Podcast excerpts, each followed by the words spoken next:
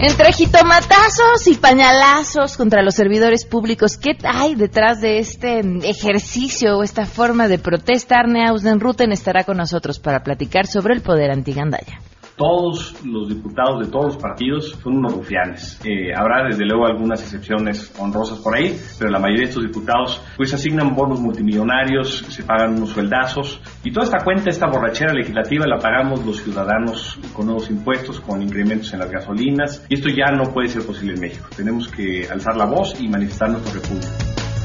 La semana pasada les presentamos un audio que era parte de un video donde una persona se ve obligada a pagar por litros que no le vendieron porque, pues según la bomba, le pusieron a su coche más de lo que le cabía. Ahora sí, hoy platicaremos con la Profeco para ver qué tienen que decir. Y el despachador se molestó, me dijo que si era truco, o sea, que para qué yo le decía que me cargara gasolina y que yo le decía cuando le parara que no tenía sentido el cómo pidiera yo la gasolina, que de todos modos las máquinas estaban programadas para robar es que tras ese testimonio se sumaron muchos otros más que también les compartiremos el día de hoy. También tenemos buenas noticias, Andrés Costes con el reporte tecnológico y muchas cosas más, así que quédense con nosotros porque así arrancamos este casi viernes a todo terreno. MBS Radio presenta a Pamela Cerdeira en A Todo Terreno, donde la noticia eres tú. Take us back to when the proud ones lived.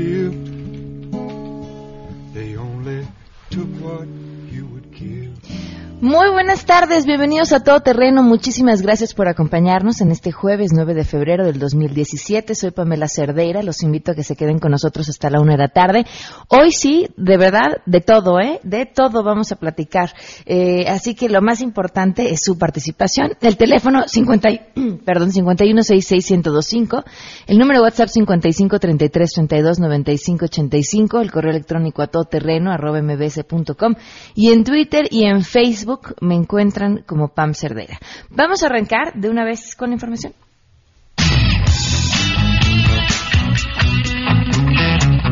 Ante la intención de establecer un impuesto del 2% a las remesas enviadas desde Estados Unidos a México, senadores de los distintos grupos parlamentarios ya trabajan en la búsqueda de un mecanismo que permita darle la vuelta a este tipo de acciones. Durante la presentación de las conclusiones de la agenda migrante, Trump y los connacionales, una mirada desde la comunidad, la presidenta de la Comisión de Relaciones Exteriores América del Norte del Senado, Marcela Guerra Castillo, advirtió que no permitirán que se ponga en riesgo el patrimonio de los mexicanos. Por su parte, el también senador periodista Marco Antonio Olvera señaló que ya se analiza la posibilidad de crear una empresa de factoraje que pague las facturas de quienes importan en dólares y se evite que el dinero americano viaje a nuestro territorio. Ver la, posibilidad de crear una empresa enviadora para que los dólares no salgan de allá. Se busca un mecanismo para tener una empresa de factoraje para que pague facturas de quienes importan en dólares y nosotros les pagamos a sus facturas y ellos pagan los envíos aquí con los pesos mexicanos que se capten. Entonces, es una propuesta para que los dólares no viajen. Para Noticias MBS, Oscar Palacios. Gracias, muy buenas tardes. Les informo que la Secretaría de Economía, a través del Instituto Nacional del Emprendedor y la Secretaría de Turismo del Gobierno Federal, además de la Secretaría de Turismo y Desarrollo Económico del Gobierno del Estado de México, presentaron el primer Festival Gastronómico y Encuentro Comercial de Empresarios de la Sal a la Mesa, una pizca de México. Este se llevará a cabo los días 17, 18 y 19 de febrero allá en la Plaza Maclovia de Ixtapan de la Sal. Durante el evento, el subsecretario de Calidad y Regulación de la Sectur, Salvador Sánchez, explicó que desde que se puso en marcha la política de fomento a la gastronomía nacional, la Sectur ha coordinado acciones para transformar la cocina mexicana en una industria dinámica que impulse el desarrollo regional y articule los eslabones de la cadena de valor de los sectores productivos que la integran. En el espacio Punto México de la Sectur, el subsecretario señaló que el primer festival de la sal a la mesa contribuirá al rescate, a salvaguardar y difundir la gastronomía mexicana, además de que fortalecerá nuestro cultura que es una de las más reconocidas en el mundo. Sánchez Estrada apuntó por último que este encuentro de empresarios a través de la plataforma Conéctate al Turismo estrechará la participación de las organizaciones regionales que fortalecerán el mercado interno y con ello disminuirán las importaciones de insumos del sector turístico. Noticias MBS, Carlos Reyes.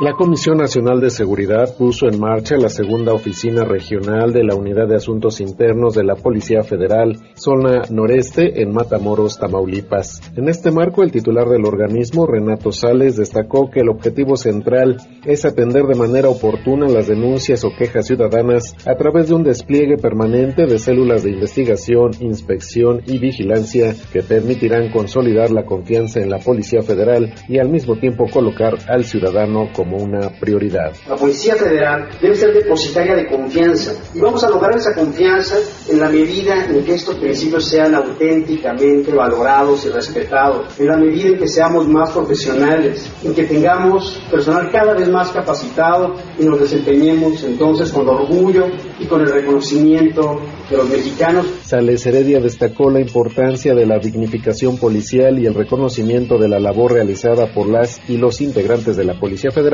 así como de las instituciones de seguridad pública del país, basadas principalmente en la confianza, informó René Cruz González.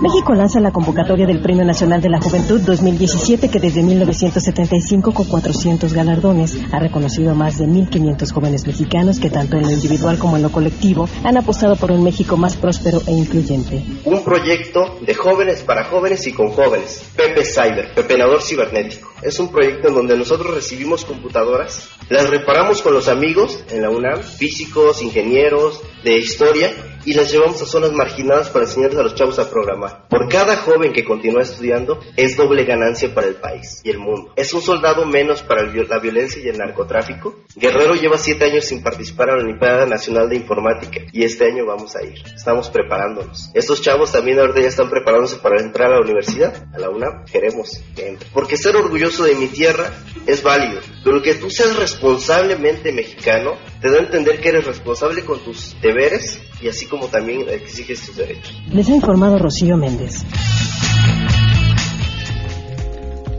Vámonos con las buenas noticias.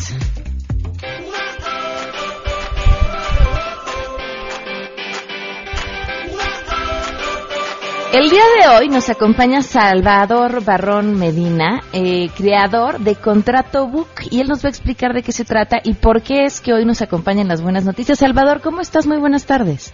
Ah, buenas tardes. Muy bien, a ver, Salvador, cuéntame, ¿qué es Contrato Book? Bueno, Contrato Book es un buscador este, donde puedes consultar los contratos del gobierno federal eh, que, están que son públicos a través de Compranet. Es un buscador que facilita la búsqueda y que permite consultar perfiles de las empresas y de los contratos que obtiene el gobierno federal. Ok, porque Compranet es un poco complicado para navegar, por cierto. Sí, exacto. Precisamente por eso hicimos la plataforma, porque mucha gente se queja de que no se puede encontrar la información ahí. Ahora cuéntame, Salvador, hicimos tú y quién es más. Bueno, este, inicialmente es una iniciativa propia, pero hemos este, trabajado con gente de, de, mi empresa, Spaceship Labs, y, también con, con, algunos medios. Y ahorita pues estamos impulsándolo desde Wikipolítica Quintana Roo y este y pues generalmente el código es abierto, entonces realmente cualquier ciudadano que se quiera involucrar y quiera eh, aumentar las capacidades de esta plataforma lo puede hacer. Ahora, ¿qué te dedicas tú y por qué decidiste hacerlo?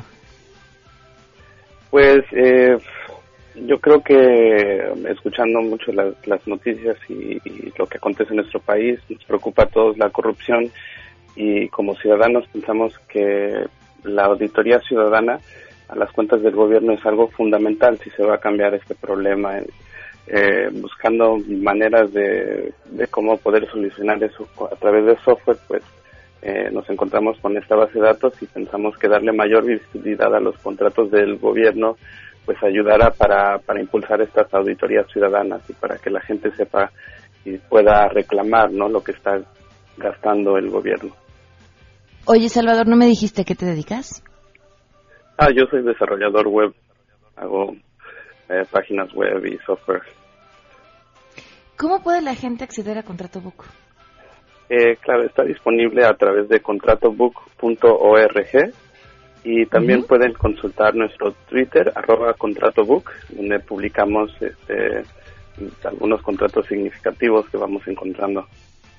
y, Oye, ¿qué tan actualizado está? De, los medios que nos retoman. Ok.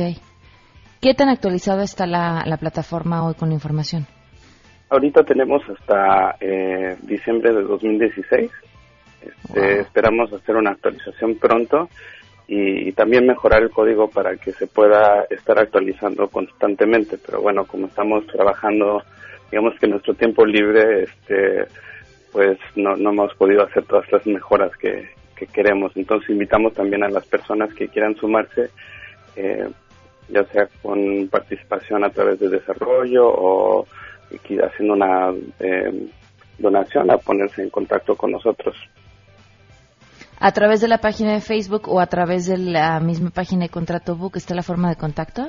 Eh, a través de, nuestro Twitter, arroba Contrato Book, es la, mejor ah, manera. Ah, ok. Perfecto. Oye, ¿cuánto tiempo llevan trabajando en este proyecto? Pues este, ya lleva un dato, como te digo, este, no, no es algo que hagamos por fines de lucro, entonces pues en nuestro tiempo libre más o menos como un, más de un año ya desarrollando esta plataforma. Wow. Oye, pues muchísimas felicidades a ti y a toda la gente que se te ha unido por esta iniciativa y la invitación al público que se metan. Es cierto, tienes toda la razón. Necesitamos ser eh, los auditores, necesitamos estar con la mirada encima de eh, todas las dependencias públicas para ver en qué gastan y exigir cuentas claras. Sí, así es. Y esperemos que esto lleve a más transparencia y ya estamos viendo. De, de hecho, hemos hablado con, con varios medios y nos han felicitado porque es mucho más fácil consultar la información y estamos ahorrando realmente mucho tiempo para, para esta auditoría ciudadana que es muy necesaria. Claro, Salvador, muchísimas felicidades y muchas gracias. Gracias, buen día. Hasta luego. Así, así es como tiene que ser. Estas, estas son las propuestas y estas son las iniciativas que finalmente sí cambian las cosas. Oigan, otra de las buenas que quería compartirles, el día de ayer subí un video a Facebook y eh, brutamente no prendí el micrófono, entonces la mitad del video no se escucha.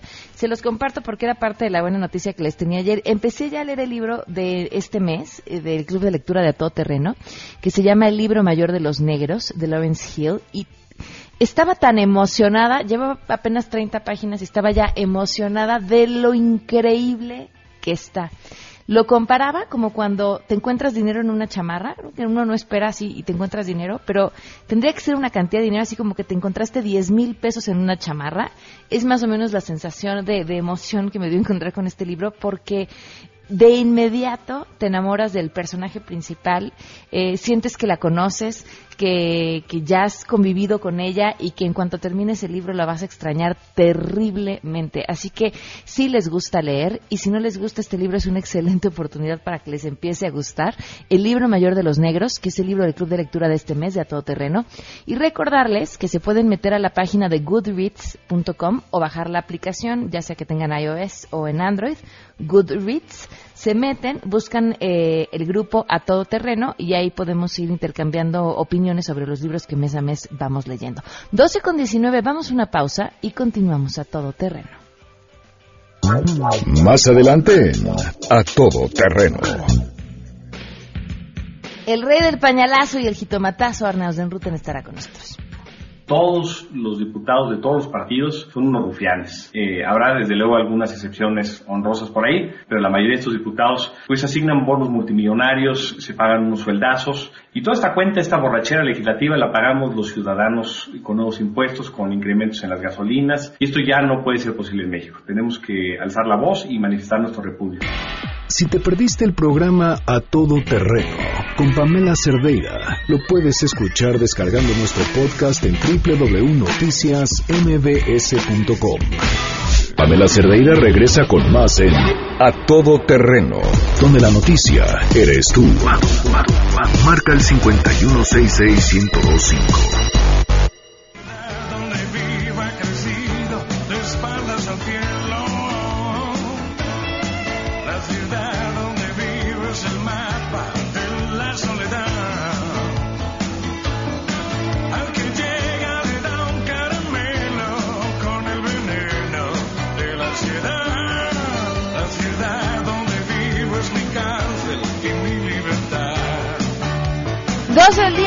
23 minutos. Continuamos a todo terreno. Tenemos cinco pases dobles para ver Lord of the Dance este viernes 10 de febrero a las 8.30 de la noche en el Auditorio Nacional. Llamen, quienes llamen al 5166-1025 se llevan esos pases automáticamente, así nada más pidiéndolos. Ya está con nosotros en cabina. Le agradezco mucho que nos acompañe Arne Ausdenruten. Arne, ¿cómo estás? Muy buenas tardes. Gracias por la invitación, Pamela muchas gracias a ti por, por podernos acompañar. Eh, vaya, desde el momento en el que te incorporaste, que ya no estás ahí, pero bueno, la delegación Miguel Hidalgo, eh, no has dejado de ser tema de conversación, primero desde esta forma en la que decidiste comenzar a trabajar y ahora aún fuera... Eh, por todos los distintos, eh, las distintas formas de protesta que has llevado a cabo. Y creo que esta última, la de los pañales, la que más controversia eh, ha causado. Te pregunto, Arne, ¿ha dado resultados?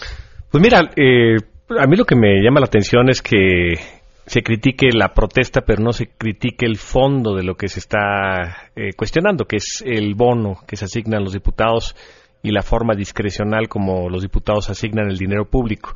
Estos señores cada año se asignan seguro de gastos médicos mayores, choferes, celulares, vales de gasolina, premios navideños, premios de puntualidad.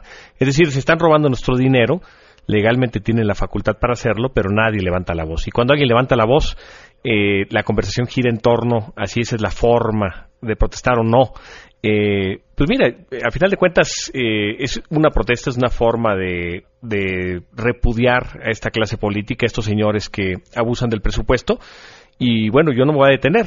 Ya dijimos que a los diputados que no devuelvan el bono los vamos a agarrar a jitomatazos y a las sedes de los partidos cuyos diputados no regresen los bonos los vamos a agarrar a pañalazos hasta que devuelvan el bono. Y ha tenido resultados, Pamela.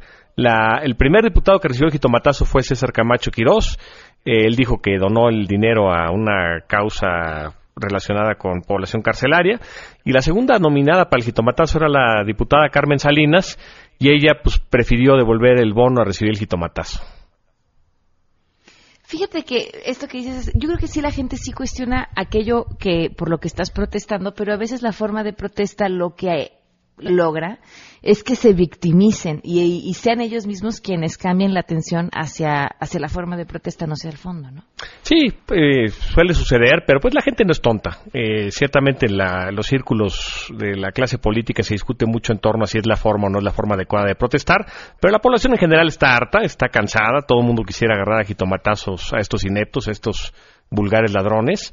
Eh, y a mí lo no me preocupa lo que diga la clase política ni lo que se comente en columnas, a mí me ocupa el dinero público y mi objetivo es que lo regresen. Y ya voy ahorita regresando, ya conseguimos 150 mil pesitos que se devolvieran. Eh, ayer eh, fui a visitar al, al, líder de los diputados del PAN porque también dicen que están eh, que hay que privilegiar el diálogo. Pues ya fui yo a que me a que me echaran ahí el sermón los diputados. Y, bueno, en resumen te diría que el diputado del PAN eh, dijo que, iba, que, ya se había gastado el dinero en, mastografías, en un programa de salud, y yo le cuestioné que, que no debía de él agarrar dinero público para hacer obras de caridad personal. Y le puse esta analogía, Pamela. Le dije, imagínate que yo te robo la cartera y después le saco el dinero a tu cartera y se la entrego yo a un orfanato, porque a mí me caen bien esos niños huérfanos, ¿no? Eh, pues está todo dar que uno haga caridad, pero hay que hacer esa caridad con dinero propio, no con dinero ajeno. Y los diputados no tienen derecho a quitarnos nuestro dinero público para hacer sus obras de caridad personal. Y él me señaló pues que era la única forma como ellos, como diputados de oposición, podían hacer contrapeso contra el poder eh, de presidencial, el, partido en el gobierno, ¿no? Pues desde luego que discrepamos, no llegamos a ningún acuerdo. Yo escuché sus argumentos, eh, son absolutamente inmorales en términos de, lo que se refiere al manejo transparente del dinero público. Y bueno, pues los los del PAN. Una vez que acabemos con los del PRI, vamos a seguir con los panistas que no devuelvan el bono a la tesorería de la federación. No nos interesa que lo regresen a la asociación donde están sus primos, a la asociación civil donde hacen campaña política. No nos interesa eso. Nos interesa que reintegren el dinero a la tesorería de la federación. Oye, ¿te faltan un montón? Sí, bueno, yo tengo paciencia y queda todo el año por delante. Apenas estamos en febrero. Decías argumentos inmorales. ¿Cuáles fueron esos argumentos? No, inmorales eh, eh, refiriéndose a... Son legales. hago la distinción entre legal e inmoral. Eh, un diputado tiene facultad de, asignarse, incluso se podrían ellos dar un bono de 10 millones de pesos. Ellos tienen la facultad de poderse asignar el bono que ellos les venga la gana. Eso es legal, pero es inmoral. No debe ser. Es un asunto que está mal, que es incorrecto. Ahora, después de conseguir que es tu meta, que todos regresen el dinero como debe ser, porque supongo que los que, los que ya lo donaron, pues ya se acabó ahí el pleito. No, no, no, no, no, no, no, no, no, que, que, regresen con su dinero personal, pues ganan buen dinero y que vayan ahorrando cada quincena para volver a, para regresar el bono. Eh, los que lo hayan donado a una causa, eso, eso lo deben de hacer con su dieta, para eso les pagamos un sueldo, que ellos se gasten su dinero en lo que regaladamente les venga la gana. Eh, y bueno, ya algunos les aplaudirán si son muy generosos o hacen una obra buena, pero el dinero que no les corresponde a su sueldo, ese lo deben de regresar, si aun cuando se lo hayan gastado, pues que lo repongan. Oye, Arne, hace poco tiempo le preguntaba justamente a un diputado sobre ese tema, el del dinero, y me contestó en corto, este, yo lo dono, es que ponerse en contra de todos es darse un tiro en el pie eh, regresarlo es darse un tiro en el pie, porque el día que uno tiene que negociar eh, alguna iniciativa, pues a todos los que los echaste en cara porque no regresaron el dinero, pues no te van a firmar la iniciativa, ¿no? Pues qué cobarde, ¿no? Y, esa cuenta, a final de cuentas, de lo que se están gastando todos estos señores, lo pagamos nosotros con el gasolinazo. O sea, alguien paga esa borrachera legislativa, ese, ese dispendio de recursos, esos gastos onerosos, los terminamos pagando nosotros, nos pasa la factura. Y estas personas no se solidarizan con la situación actual, que pues no es muy prometedora en términos económicos, y nos están cargando cada vez más las manos con, impuestos y, les vale sombrilla y ponen cualquier excusa torpe y no tienen el valor tampoco de pararse enfrente a los demás y encararlos. Eh, hay excepciones, desde luego. Está en el PRI Ivonne Ortega que dijo yo no recibo el bono. Están los diputados de Convergencia que dijeron yo no le entro a esas cochinadas. Los de Morena también dijeron que no le entraban. El diputado independiente Manuel Cloutier. Desde luego que hay ciertos diputados que sí hacen frente y dicen oye yo no le voy a entrar a esto pero la mayoría, los priistas, los panistas y una buena parte de los del PRD, se embolsaron en diciembre cada uno de ellos medio millón de pesos. Ahora, ¿esto ha tenido consecuencias legales para ti? No, ninguna. Todavía no he sido notificado de absolutamente nada. Eh, yo asumo con toda responsabilidad mis, lo que he hecho. Ya fui yo a los, al juzgado cívico a entregarme. Le, le dije al juzgado, pues aquí estoy, aquí está mi dirección, aquí está, aquí me encuentra usted. Reconozco que le aventé diputados en la cara eh, perdón, jitomates en la cara a un diputado y, si me llaman a comparecer por mi falta cívica, pues con mucho gusto yo vengo aquí y, pago con, con, una multa o un arresto, lo que el juez determine que corresponde a mi conducta. Yo estoy dispuesto a responder y a la fecha no me han hablado, no me han notificado nada. A ver, aquí dice Grace, eh, por favor dile a Arne que no solo exija lo del bono millonario, que, que volvemos a exigir que vivan con, de su sueldo, como vivimos muchos, que se paguen sus autos, su celular, sus seguros médicos, o que vayan a seguridad social como nosotros, que para eso ganan un muy buen sueldo. A ver si así este, hay políticos que lo son solo para servir a México. Eh, sí, así debe ser, así debe ser, Pamela. Eh, los señores tienen un, un ingreso eh, destacado en relación a lo que gana el resto de los mexicanos y bueno, si ellos quieren tener un seguro privado, que lo paguen de su dieta. No tenemos por qué nosotros pagarles además una póliza de seguro privado. Si quieren tener auto, pues que paguen ellos su gasolina, su mantenimiento, que compren ellos su coche, que no lo paguemos nosotros. Es injusto que nos pasen la factura de todos sus gastos personales al pueblo de México cuando ya ganan un, sueldo muy digno, muy, muy grande en relación a lo que gana la mayoría de los mexicanos. Ahora, Arne, ¿cómo tendría que traducirse esta protesta en una propuesta en que realmente eh, desde los legisladores tengan los candados suficientes para que no se estén otorgando todo este tipo de bonos y prestaciones? Bueno, ayer el diputado Marco Cortés me comentó que, que, que parte de lo que había movido ya esta protesta es que ahora sí van a tener que comprobar en qué se gastará el dinero. Entonces ah, me dijo, no, ahora sí vamos a tener que comprobarlo con mucho rigor, ahora sí vamos a tener que presentar facturas, ¿no? Entonces, bueno, pues ya es un avance, por lo menos vamos a poder pedir en transparencia, saber en qué gastos personales están embolsándose nuestro dinero. Ya vamos a saber si se lo gastan en comidas, en la amante, en el amante, en, ah, eh, malteadas de chocolate. es lo que le dije al diputado, le a ver, diputado, no, no, seamos tontos, ¿no? Eh, a final de cuentas, los fondos Moche, por ejemplo, pues tienen un, expediente pulcro, un expediente que en papel está todo en orden y ahí adentro viene la mordida. Pues si ustedes son rateros, no son tontos, van a simular con facturas todos los gastos y va a aparecer todo en orden. El asunto no es que estén ustedes comprobando el dinero, eh, sino que no se gasten el dinero que no les dimos permiso gastarse. Si uno se echa un clavado en, cualquier reporte de gastos de gobierno, va a encontrar gastos que son imposibles de comprobar, ¿no? Asesorías, este, luego le, luego le ponen gastos varios y así se van millones y millones de pesos y ellos, bueno, justifican que ahí está, ahí dicen que me lo gasté, aunque luego la averiguata el que se refería a varios, pues es prácticamente imposible. Sí, se gastan el dinero y, y, son muy buenos para meter papeles en los expedientes y que legalmente todo cuadre. Fíjate cómo se aprobó el bono navideño, porque yo pregunté por transparencia que cuánto habían, eh, bueno, qué diputados habían recibido el bono navideño y me contestaron que no, que de ninguna forma ningún diputado había recibido un bono navideño. Entonces seguimos investigando, nos ayudó ahí el diputado Manuel Cloutier y, y algunos, algunos jóvenes en la red. Y resulta que el bono navideño le llamaron, fíjate, eh, acuerdo por el que se autoriza el otorgamiento de apoyo único para el pago a colaboradores y gestión social en oficinas de enlace legislativo y atención ciudadana. Es decir, si tú no le preguntas por transparencia con todo este rollo legal, no te contestan. Eh, entonces, ah, se vuelve un acertijo, un laberinto para los ciudadanos encontrar eh, las partidas y el fondo en que se lo gastan y de dónde viene, porque lo esconden con esos nombres eh, absurdos. Pero en corto ¿cómo conseguiste esa respuesta? Bueno, como te comento, me ayudó ahí el diputado Manuel Cloutier a, buscar eh, la minuta del comité de administración y luego un muchacho de Mérida, un tuitero, se puso a seguir la pista y encontró los PDFs y al final vio que los montos casaban con lo que había salido en prensa y así fue como pudimos detectar que esto es uno de los bonos navideños. Se pagaron tres bonos navideños, hubo tres, tres pagos eh, de bonos navideños. Es decir, lo que hacen estos cuates al final del año, lo que sobra en el baúl de, del presupuesto, eh, hacen un acuerdo para repartírselo entre todos. Es decir, eh, oye, sobraron eh, 100 millones de pesos, somos 500, pues nos vamos a, repartir la lana parejo. Entonces de repente uno dice, no, yo no le entro, yo no le entro a, ese, a ese robo. Entonces, de, lo, de lo poquito que vuelve a sobrar, se vuelven a repartir entre los que sí siguen queriendo aceptar. Y así se van repartiendo hasta que vacían las arcas públicas.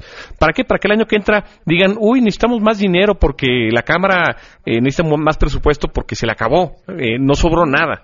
Y así es como ellos exigen que se les incremente el presupuesto de año a año, en lugar de estar en una perspectiva de ahorro y de economizar, para que poco a poco vaya siendo más austera la gestión pública y, y nos cueste menos el gobierno. Hoy un diputado nos cuesta un millón trescientos mil pesos al mes, cada diputado.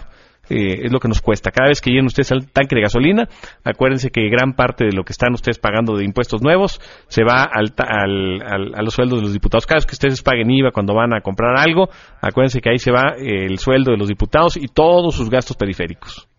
Arne, te lo había preguntado la última vez que platicamos, me dijiste que no, te lo vuelvo a preguntar. ¿Buscarás algún cargo de elección popular? No, no, ya lo he dicho una y otra vez, y es más, hasta ahora que estoy en esto de jitomatazos y pañalazos, si, si me atrevo yo a postularme, eh, eh, tienen todos la autorización para agarrarme a jitomatazos y a pañalazos, si yo incumplo mi palabra.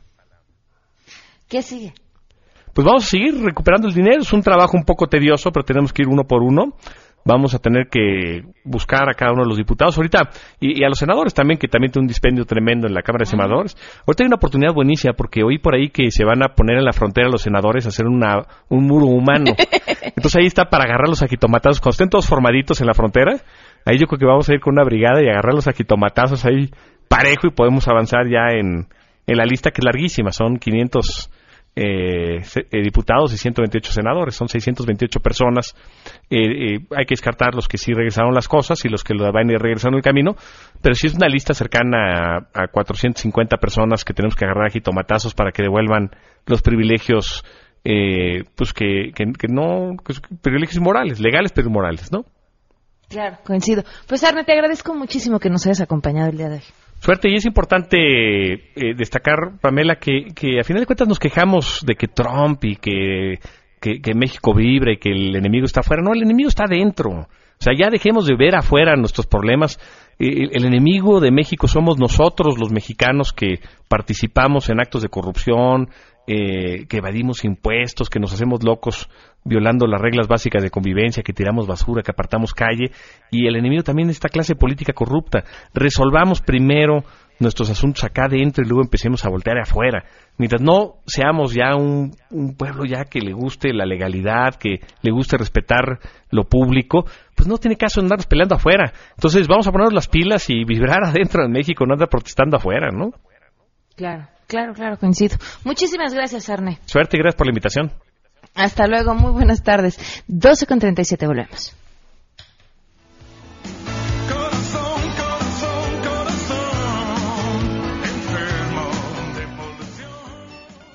Pamela Cerdeira es a todo terreno. Síguenos en Twitter, arroba Pam Cerdeira. Regresamos. Pamela Cerdeira está de regreso en A Todo Terreno. Únete a nuestra comunidad en facebook.com, diagonal Pam Cerdeira. Continuamos.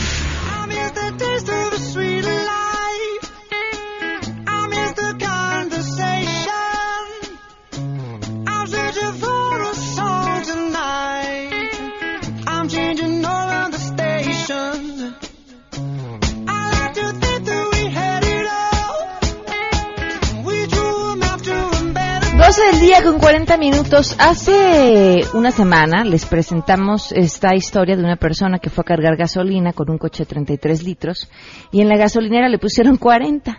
Sacó el manual, enseñó que a su coche nada más le cabían 33 litros. Esto incluido los de la reserva, porque ojo, luego gente dice, es que la reserva no, incluidos los de la reserva, nada más 33 litros. Y que él no iba a pagar por los 40 litros, que a lo mucho pagaría, pagaría por 34, por si acaso, ¿no? Habría tenido espacio para un litro más. Eh, esta persona eh, peleó con el despachador, eh, llamaron a un policía auxiliar y el policía le dijo, pues pues ahí dice que son 40 y si no los paga me lo voy a llevar detenido al Ministerio Público, que el Ministerio Público decida. Obvio, como seguramente todos nosotros decidiríamos, pues acabó pagando por los litros que no le dieron. Y después denunció esto ante la Profeco. Lo interesante es que tras haber publicado el video sobre esta historia en Facebook, escuchamos otros testimonios con historias similares. Vamos con el primero. Fue la gasolinera que está en División del Norte y Avenida Pacífico, en el sur, en Coyoacán.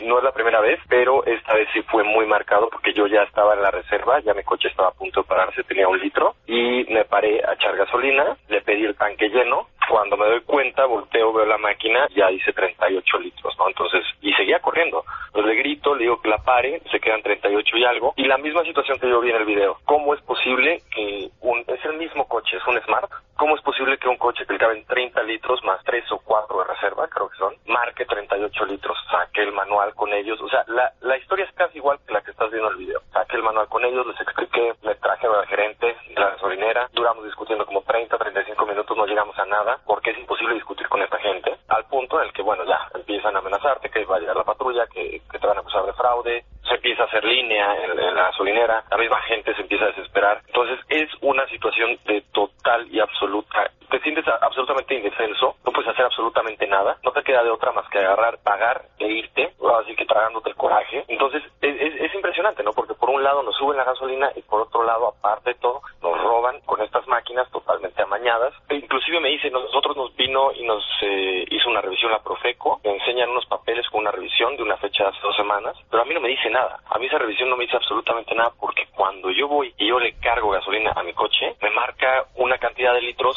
que no pueden caber. O sea, es, es, imposible, ¿no? Le agradezco enormemente a Ernesto Nemer, Procurador Federal del Consumidor, que nos acompañe hoy en la línea. Muy buenas tardes y gracias por acompañarnos. Pamela, muy buenas tardes. Al contrario, gracias a ti por la oportunidad de estar en tu programa. Pues más o menos así van los testimonios que hemos podido eh, reunir de personas que han, como este último que dice, fui a una gasolinera que dos semanas antes había sido eh, revisada por la Profeco y me pusieron más litros de los que le cabían a mi coche. Eh, ¿qué, ¿qué, decir ante esto en, en, voz de la Procuraduría? Bueno, pues eh, la tarea de la Procuraduría es eh, que se les dé litro de a litro, que estemos monitoreando permanentemente que efectivamente estén calibradas las mangueras, que el precio exhibido sea el que se respete y se dé a los consumidores y que bueno pues esta verificación que hemos iniciado con toda fuerza a nivel nacional desde el año pasado y esta pues podamos cumplir con las metas para que le demos certeza a los consumidores que efectivamente bueno pues eh, se le está dando el litro de litro y que se está cuidando su economía. ¿Cuántas gasolineras hay en el país? Hay 11.400. El año pasado verificamos 6.300. Eh, revisamos más de 90 mil mangueras e inmovilizamos 6 mil e impusimos multas por 320 millones de pesos. En este año, bueno, los últimos tres días del año pasado y, de, y lo que llevamos de este año, hemos verificado más de 2.500 detectamos al principio 465 con desabasto de combustible y lo reportamos de inmediato a Pemex para que surtieran.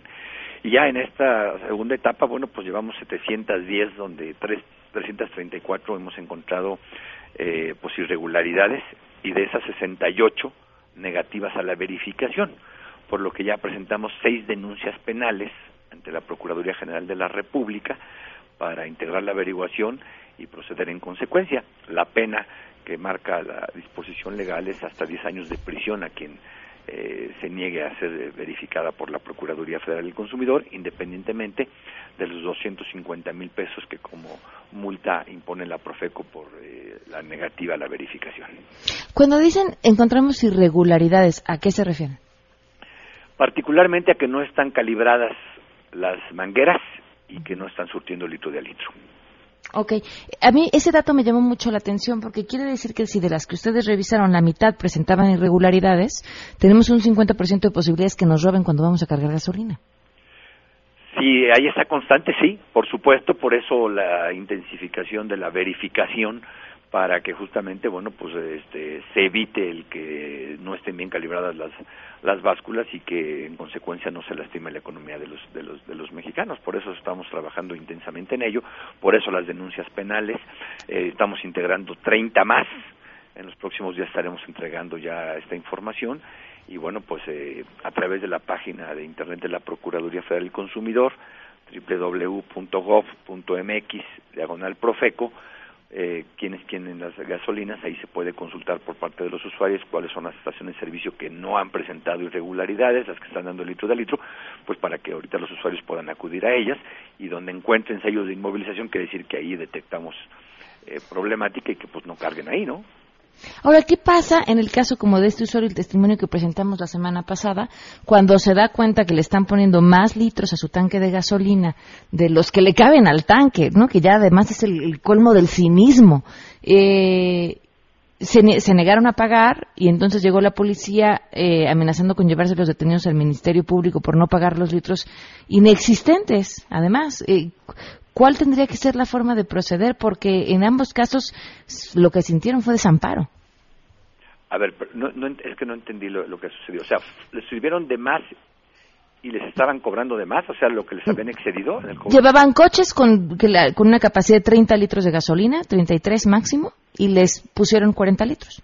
¿Y les cobraban 40? Claro, porque la bomba marcaba 40. Ah, ok, ok. Pues de inmediato que nos lo reporten para eh, actuar en consecuencia y poder hacer la verificación. Eh, estos, Yo eh, pregunto a porque... Los, a los usuarios a que a través de, del teléfono del consumidor o de la red social me informen cuál es la estación que, que presentó esta inconformidad, esta irregularidad, para que de inmediato hagamos la verificación. Pregunto porque en uno de estos casos este usuario estuvo llamando a la Profeco, no entró la, entre espéreme tantito y así, no entró la llamada, ya tenía el policía a un lado Finalmente, y reconociendo, dijo, subí el video a la página de Facebook de Profeco y de inmediato le mandaron un número para darle seguimiento a su denuncia. O sea, fue muy fácil denunciar ya a través de Internet. Pero en el momento los tuvo que pagar. ¿Tendría que ser así? No, por supuesto que no. Si, si tiene el comprobante, si tiene el ticket, que me lo manden y de inmediato interviene la Procuraduría. ¿E-, ¿Esa es la forma de... La, la gente podría conseguir que le regresen su dinero?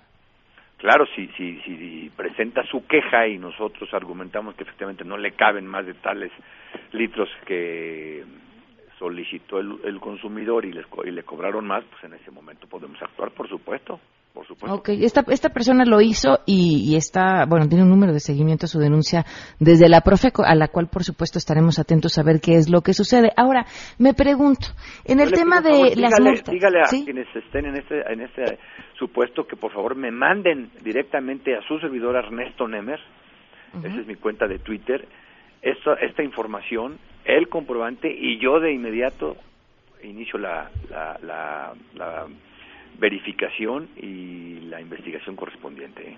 Perfecto. Ahora pregunto, eh, en el caso de las multas, porque uno escucha, bueno, se impusieron multas por tal cantidad de dinero a las gasolineras.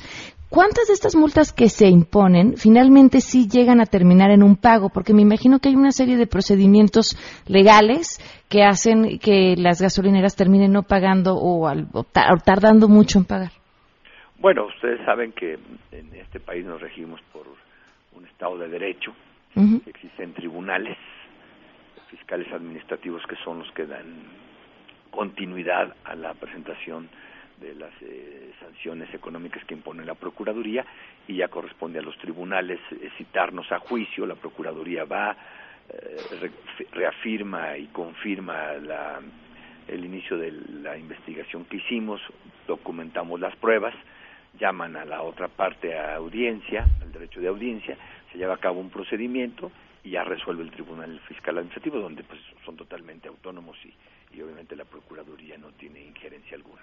A nosotros nos corresponde integrar la averiguación, integrar la sanción, documentarla, dar pruebas y bueno, pues ya le corresponde a otro poder resolver sobre el particular. Claro, pregunto por, por la cantidad de gasolineras que finalmente terminan pagando porque si el sistema eh, de justicia eh, les da largas o permite que se salgan con la suya, pues sabemos que, que entonces las multas que se les impongan, si al final no las pagan, pues seguirá sucediendo lo mismo. No, yo creo que, a ver, el que, el que se le imponga de entrada un sello de inmovilización a, a una estación de servicio, pues es importante porque pues ya los usuarios que que pasan por ahí ya no cargan, ¿eh? De entrada ese sello inhibe el que la gente vaya y cargue gasolina, porque son sellos grandes que coloca la Procuraduría y que dice se inmovilizó porque no estaba dando litro de litro. En segundo lugar, se imponen multas económicas que van desde 250 pesos hasta 4.1 millones de pesos, en caso de reincidencia el doble, es decir, 8.2 millones de pesos. Si hay reincidencia en la irregularidad del servicio, la clausura y si no incluso se puede pedir o ya eh, la, la, la, cancelación de la franquicia eh, a, la CREA, la Comisión Reguladora de, Energía, por eh, ser reiterativo en el no cumplimiento de la ley.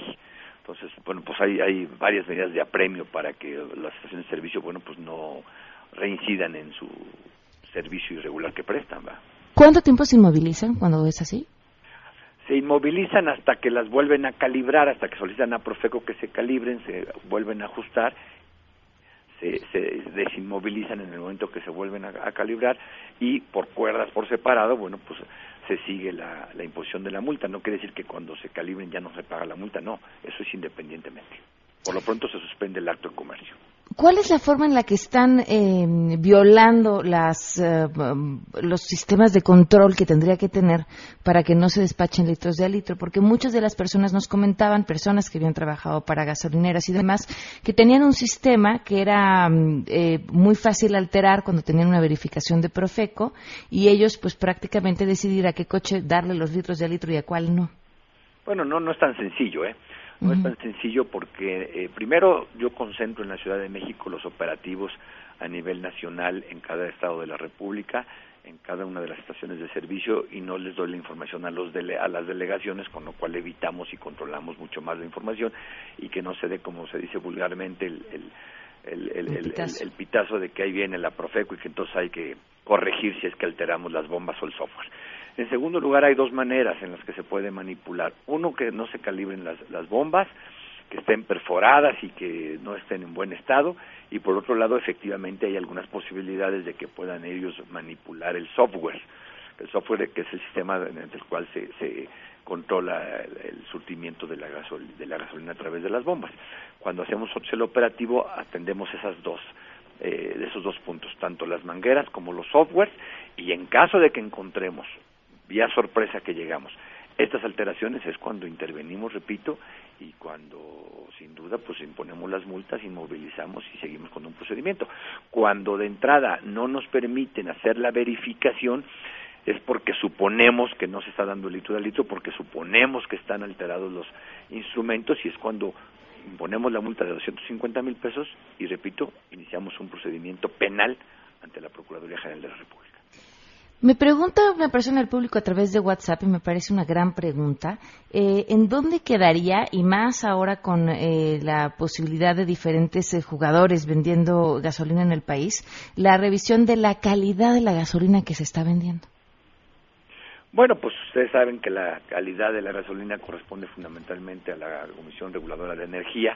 La Profeco tiene facultades de verificar, supervisar, de que se entregue litro de litro y a través del convenio de colaboración que firmamos el día de antier, la CRE y Profeco nos va a permitir intercambiar información oportuna y que pueda intervenir ya sea la CRE o ya sea la Profeco en medida de sus atribuciones.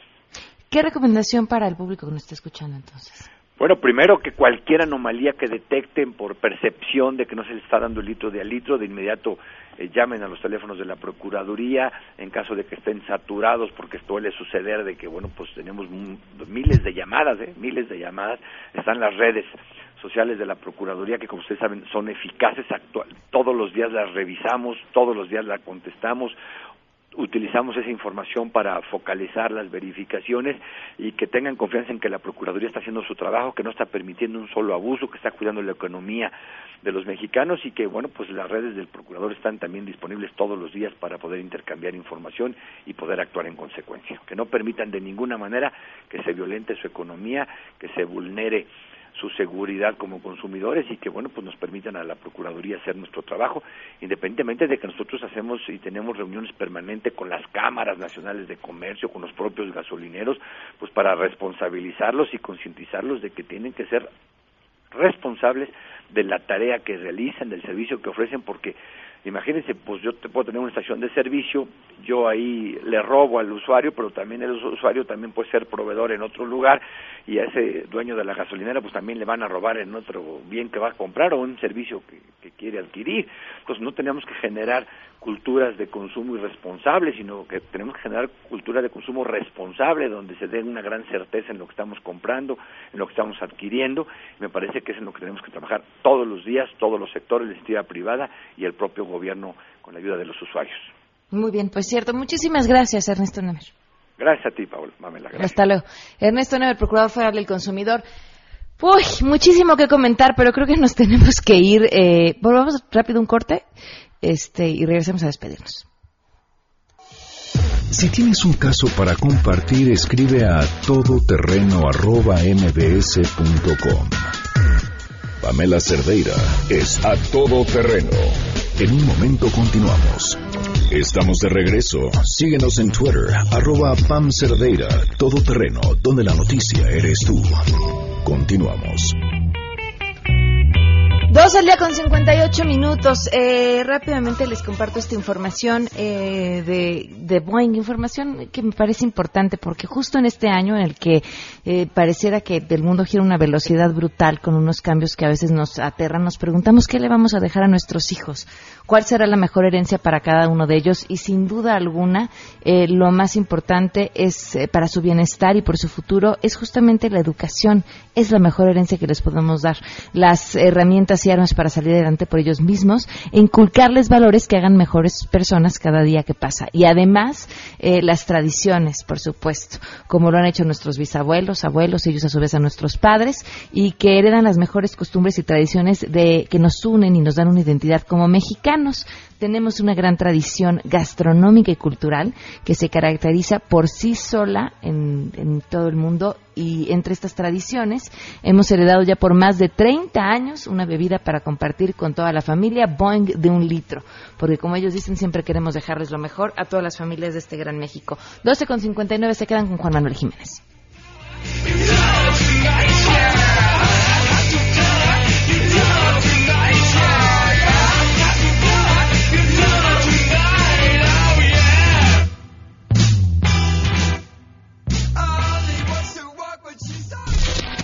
MBS Radio presentó a Pamela Cerdeira en A Todo Terreno.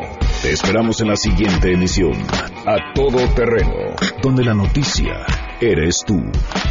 MBS Radio, en entretenimiento, estamos contigo.